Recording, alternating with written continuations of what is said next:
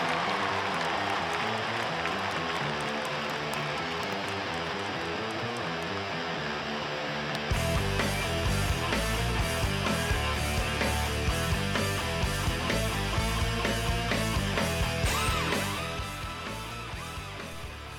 Hola, hola, bienvenidos. Esto es Zona de Gol, Ciro Procuna. De nueva cuenta, quisimos esperar a que estuvieran ya en los libros los octavos de final de la UEFA Champions League para hacer este podcast y para presentarles la charla que tuve con Barack Feber, compañero mío en ESPN que si algo le sabes justamente al fútbol internacional. Así es de que esperen la plática con él. En dos minutos exactamente estaremos presentándola. Eh, ¿Qué conclusiones tenemos después de esto que la liga italiana simplemente ni las manos metió, se quedaron en el camino eliminados aparatosamente sus principales representantes, la Lazio el más reciente de ellos, que el fútbol inglés mete tres representantes de ocho sobrevivientes y ganando con mucha autoridad, es el caso del Manchester City, es el caso también del Liverpool, que aunque le está yendo mal en la Premier, terminó ganándole con mucha autoridad al conjunto de Leipzig y el Chelsea, que de la misma forma le gana al Atlético de Madrid. Solamente un español, el de siempre, el Real Madrid. Bueno, el de siempre entre comillas, porque en las últimas dos campañas se había quedado anticipadamente fuera desde los octavos de final. Dos equipos alemanes, la aplanadora que es el Bayern Múnich y el Borussia Dortmund con su goleador Erling Holland, un equipo francés, el Paris Saint-Germain, ese equipo Estado que se ha gastado todo para un proyecto triunfador en Europa y el combativo Porto. De los ocho sobrevivientes, el de menor presupuesto, pero eso sí, el que más ha batallado, el que más guerra le dio a la Juventus y que los dejó eliminados. Así es de que de eso vamos a platicar con Barack Feber en un instante más. Esas son las primeras conclusiones que nos entregan los octavos de final que han pasado a la historia. Vamos a una pequeña pausa y platicamos con Barack Feber.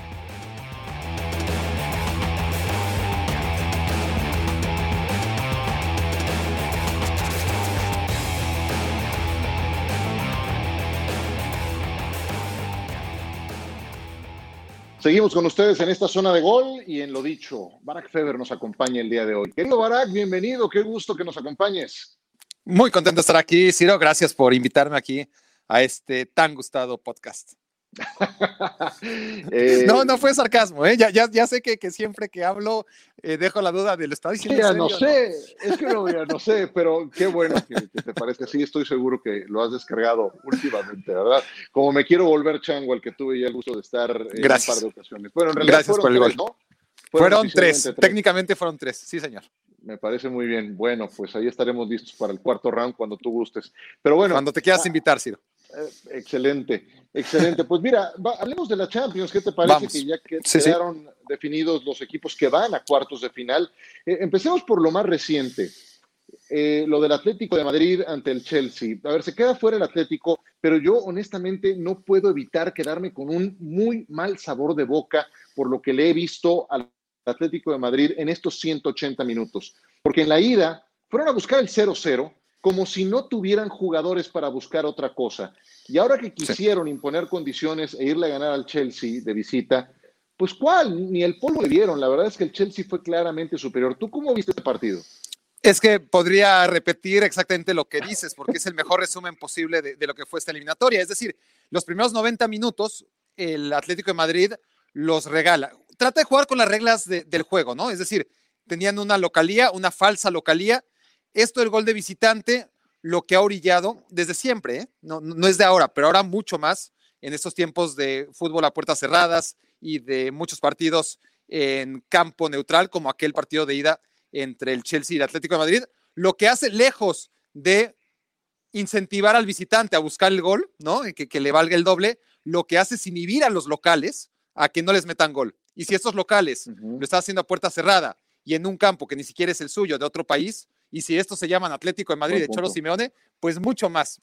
Entonces, era el crimen perfecto, que, que habría que ver si, si, era tan perfecto el negocio de, de quedar 0-0, porque eso no lo sabremos nunca, pero eso es lo que quería, ¿no? Claramente. Y no lo consigue, ¿no? E, e, e, esa, ese golazo de Giroud trastoca todos los planes y no solamente condiciona el partido de ida, sino que condiciona totalmente la vuelta. ¿Por qué? Justo por lo que dices, porque el Atlético de Madrid tiene que jugar algo que no es, algo para lo que no ha trabajado. Y, y sí, juega con la presión alta y trata de agobiar al Chelsea, pero el Chelsea lo hace con una soltura y una facilidad y, esa presión y ese ritmo alto que trató de imprimir el Atlético de Madrid lo anuló perfectamente el Chelsea. ¿Por qué?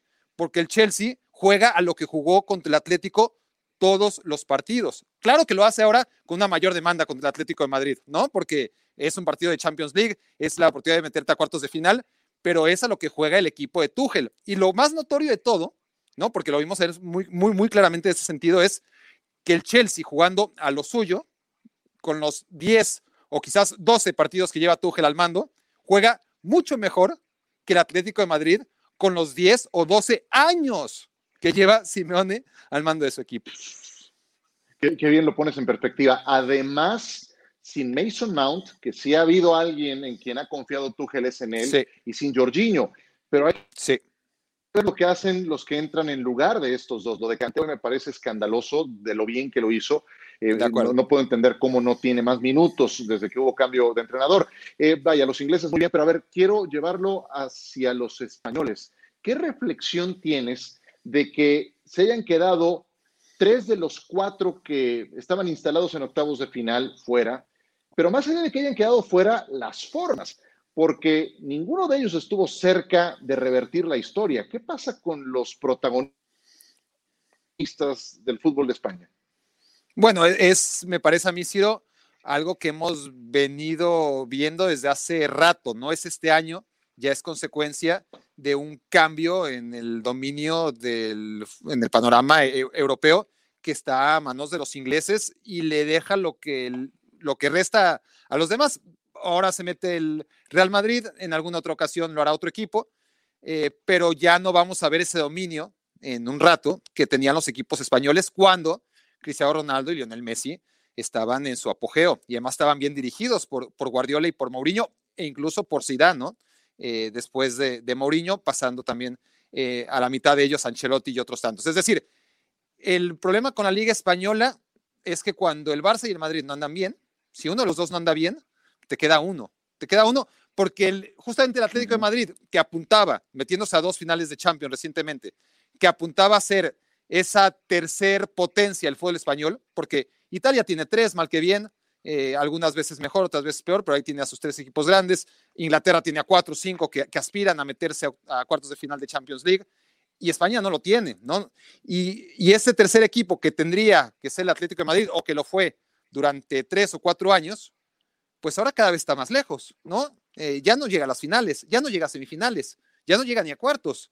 Y no hay un cuarto equipo que diga, bueno, como el Atlético de Madrid ya pasó su boom, entonces es hora del Sevilla, ¿no? Porque el Sevilla, su techo, lo he mostrado ya muchas ocasiones, no da para más que para hacer las grandes actuaciones que nos regala siempre que puede en, la Europa League. Oye, no te voy a tocar el son del Barcelona, eh, al menos todavía, pero oye, dijiste a los italianos, una vergüenza a los italianos, ¿eh? la verdad, yo, yo me quedo terriblemente decepcionado de lo que vi en la Champions de los equipos italianos. Pero no, quiero continuar con España.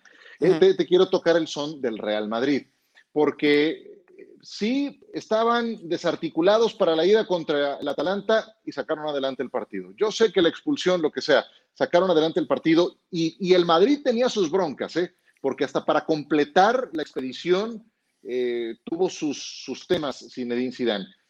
Y, yo tengo una teoría, esta, esta Champions se gana o la Champions se gana con futbolistas adultos y el Real Madrid tiene muy consolidada esa base adulta de jugadores rematados. ¿Qué tanto ves como favorito al Real Madrid? Yo sí le tengo mucho respeto, déjame decirte. Lo pongo en un tercer escalón, solamente detrás del City y del Bayern.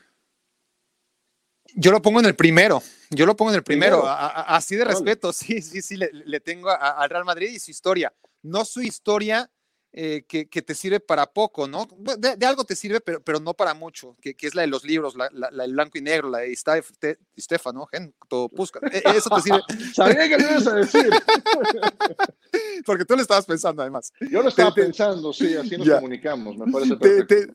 Te, sirve de poco, en realidad, eh, no, no, no, no estorba pero yo hablo de la grandeza de la que tú hablas, ¿no? De, esos jugadores adultos, de Modric, de Cross, de Benzema, de Ramos. Eh, tienen la experiencia de, haber estado ahí, nadie se los platica. Eh, es muy criticable lo irregulares que han sido, es decir, esta generación de futbolistas ha ganado mucho y probablemente siga ganando, pero dentro de la inconsistencia, ese es su sello de identidad, ya no va a cambiar y este año es que, que se sorprenda con lo que es ahora mismo el Real Madrid, quien no lo haya visto antes, que, quien no lo haya visto venir, porque por más que el equipo jugaba muy mal, y, todavía sigue jugando muy mal a, ratos, ¿no?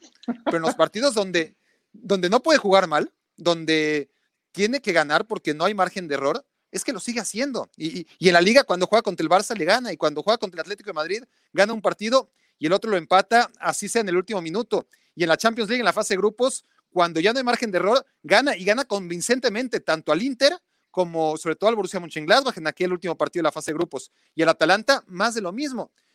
Si tú ves la historia del Real Madrid, insisto, la historia reciente del Real Madrid en la Champions, te das cuenta que de las últimas seis Copas de Europa, bueno, de las últimas siete Champions, han ganado cuatro. Y los equipos que lo han eliminado son equipos de culto. E, e, el Ajax, que nadie contaba con ellos, pero vaya equipo, ¿no? Era aquel Ajax de Ten Hag comandado por Ziyech y de Ligt y de Jong.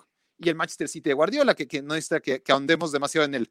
Son los equipos que han sido capaces de eliminar aún a las peores versiones del Real Madrid, porque es un equipo que, que no pierde. Y, y, cuando pierde, realmente necesitas un rival mejor que el Atalanta, porque el Atalanta, por todo el hype que haya, por todo lo que nos guste, no deja de defenderse con Jim City, con Toloy, con el portero Sportielo, o con Bolívar, que da igual cuál esté de los dos. ¿Quién más? No, no, Sportielo, Sportielo claro. Y es que tampoco es que Golini sea mucho mejor, entonces se, necesita más que eso para eliminar a un equipo, como tú dices, tan adulto.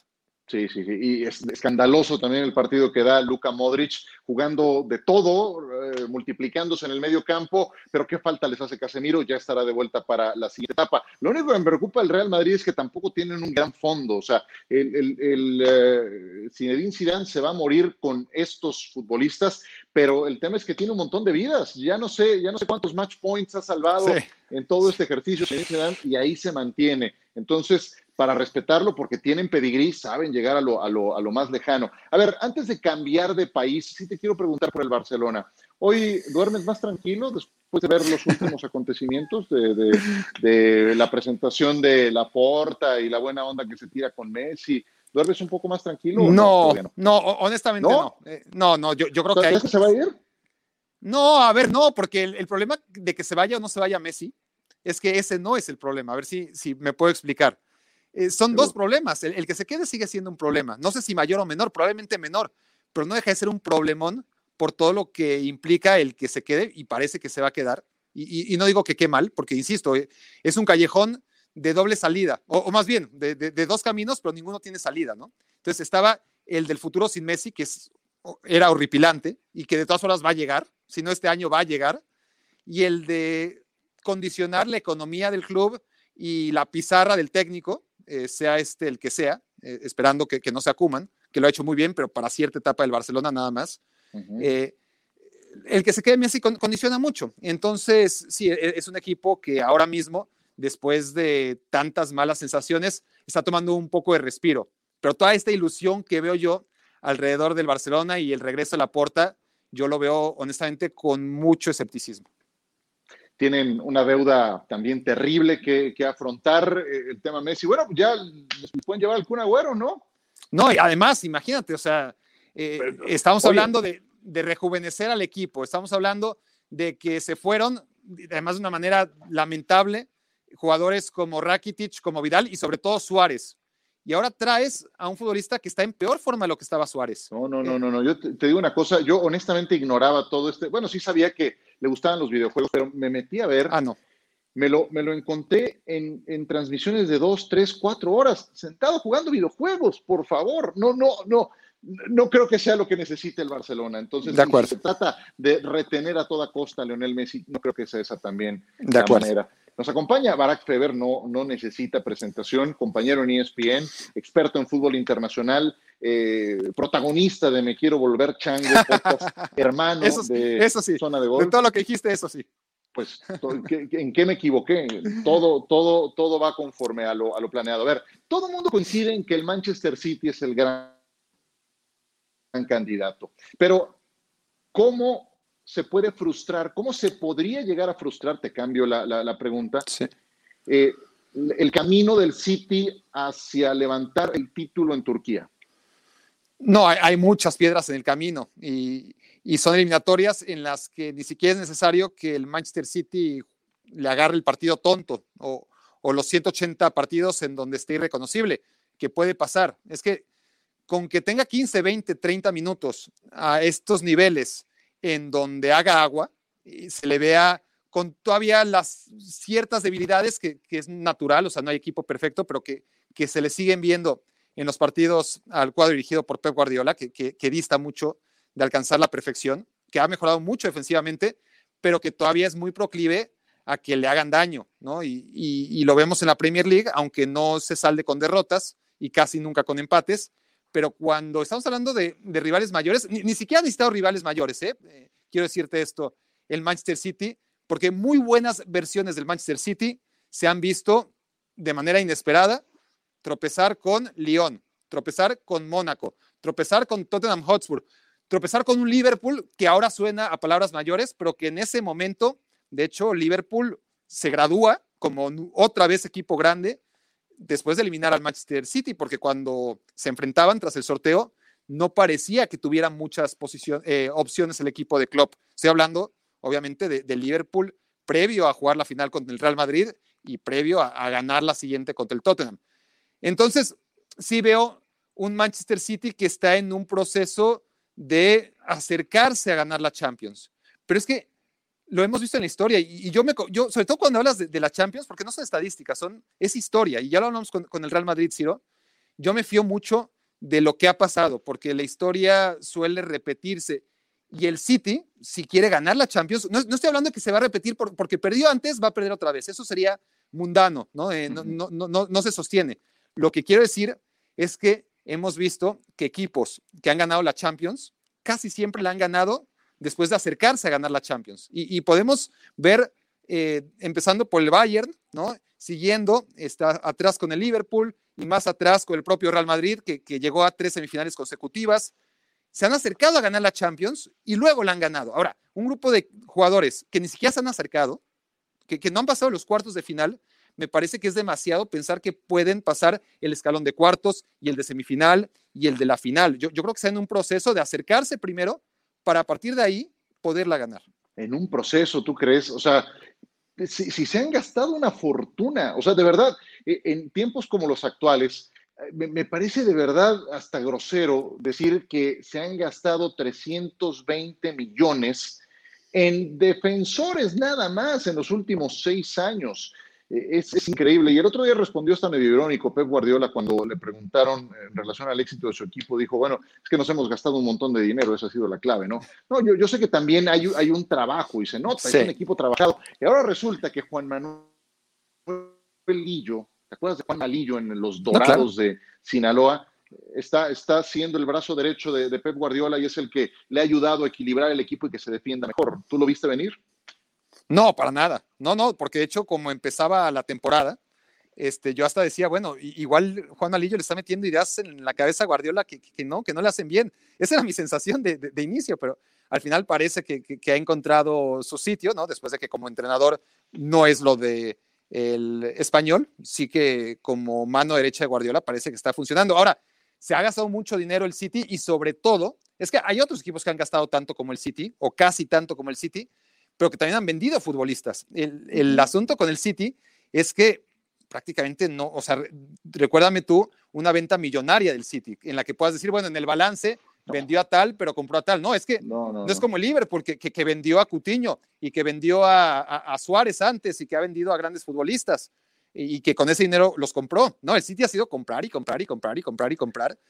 pero aún así, siempre. Con sobreprecio, hasta que dieron, al parecer, con el central que necesitaban por fin en, Rubén Díaz, que ha sido una gran adquisición, muy cara, por cierto, pero es así justificada. Pero yo insisto en eso, ¿no? En, que por más que se le exija, por, y tiene razón, ¿no? Por, por, por, lo bien que juega y por lo mucho que ha gastado el City, la Champions se gana con procesos, se gana acercándote primero a ella. Y el City primero tiene que acercarse porque no lo ha hecho. Bueno, lo, hizo con Pellegrini más o menos, ¿no? Eh, llegó a semifinales. Bueno, sí, Pero ya era otra generación de futbolistas. Y no se habían gastado tanto, además, como ahora, ¿no? Oye, ¿nuestro Tecatito hasta acá? nuestro Tecatito eh, parecía que no iba a pasar de la Juventus, ¿no? O sea, ¿quién, quién, lo iba a decir? Habrá que ver el grupo. Está claro que, que si es contra el Dortmund, tendrá más oportunidades que contra los otros cinco, o los otros seis, perdón. Em, no creo que llegue mucho más allá, pero hombre, este, la verdad es que nadie tampoco va a estar feliz de enfrentarse al equipo de Conceizao visto cómo trató a la Juventus, porque le ganó con categoría. ¿eh? Los, el primer partido, los, los, primeros 90 minutos sí podías decir, no, bueno, la Juventus, qué errores, eh, cómo cayó ante la trampa, el Porto no propone nada, pero en el segundo partido, el Porto hace un gran partido con sus limitaciones, ¿no? Pero explotando las limitaciones del equipo rival y con un hombre menos, claro, durante una hora de juego. Ajá, sí, y con mucho orden y con mucho valor, eso que también hace falta poner en este tipo de partidos, ¿no? En fin, pues eh, creo que hemos repasado los principales. Fíjate, ahora ni hablamos del Liverpool, ni hablamos del Dortmund. Es que el Liverpool como que ilusiona muy poco este, este Liverpool de, tiempos recientes. A ver, pero, ¿tienes un ah, pero con el Liverpool? No, no, tendremos ocasión para... favor de Liverpool? Sí, sí, sí, tendremos ocasión quizás para ahondarlo más. Pero mira, está claro que ahora mismo si hablamos de Liverpool solamente puede ser como caballo negro. O sea, ¿qué tan mal le debieron salir las cosas a Liverpool recientemente para que en el más optimista de los pronósticos, que es el mío, se convierta en el caballo negro, ¿no? En, el que nadie cuenta con ellos.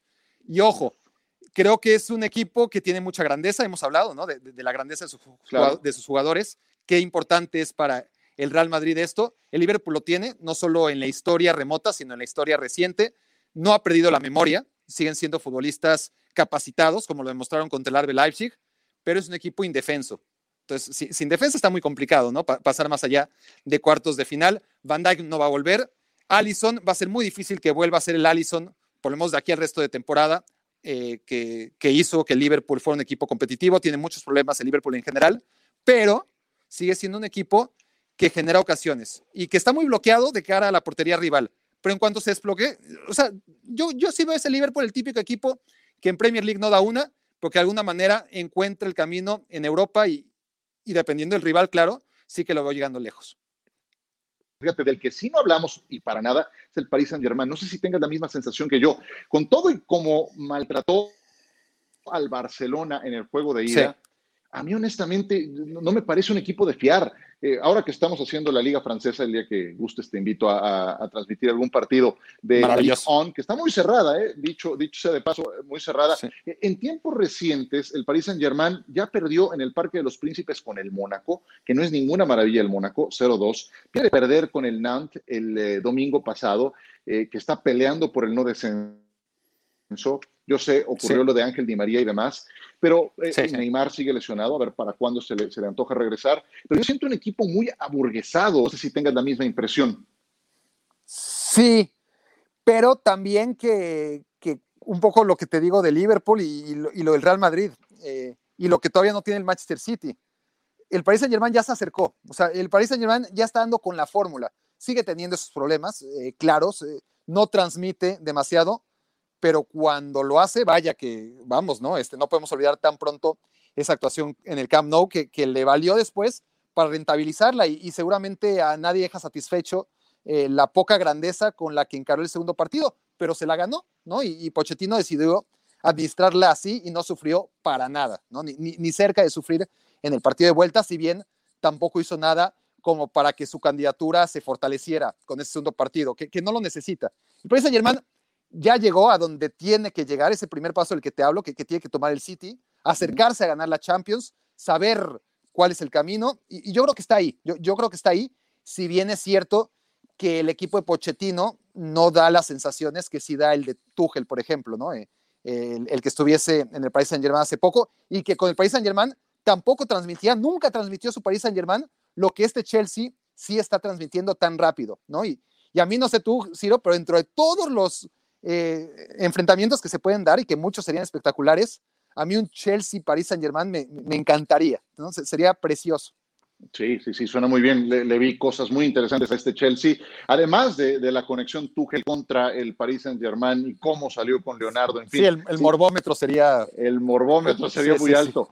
Pues digo una cosa: este podcast que ya traía desde cuando ganas de hacer contigo fue todo lo que esperaba, lleno de sustancia, porque sé que le metes y en serio al fútbol internacional y se ve que ibas a tener eh, perspectivas, puntos de vista buenísimos. Mi querido Barack Feber, muchas gracias. por habernos acompañado. ¿Dónde Esto no puede seguir la gente? Yo sé que no, no necesitas decirlo en este humilde podcast, pero ¿dónde te puede seguir la gente? Gracias, Ciro. E, e, esto no podía salir mal por, por, dos grandes razones, porque esto me apasiona el tema y, y porque además a tu lado todavía me motivo mucho más. Así que, por favor. que gracias por la oportunidad. Y bueno, este, como ya dijiste, tengo este podcast que a mucha gente gusta, que se llama Me Quiero Volver Chango, si le quieren dar una oportunidad. Por supuesto que estamos a través de todas las plataformas.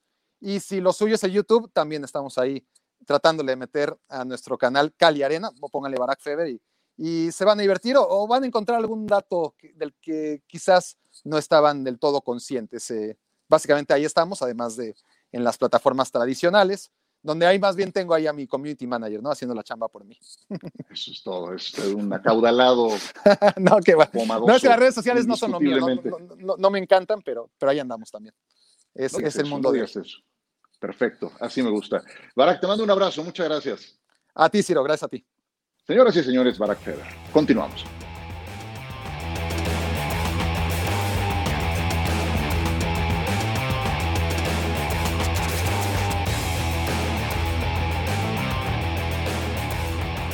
De vuelta con ustedes, qué buena plática con Barack Feber.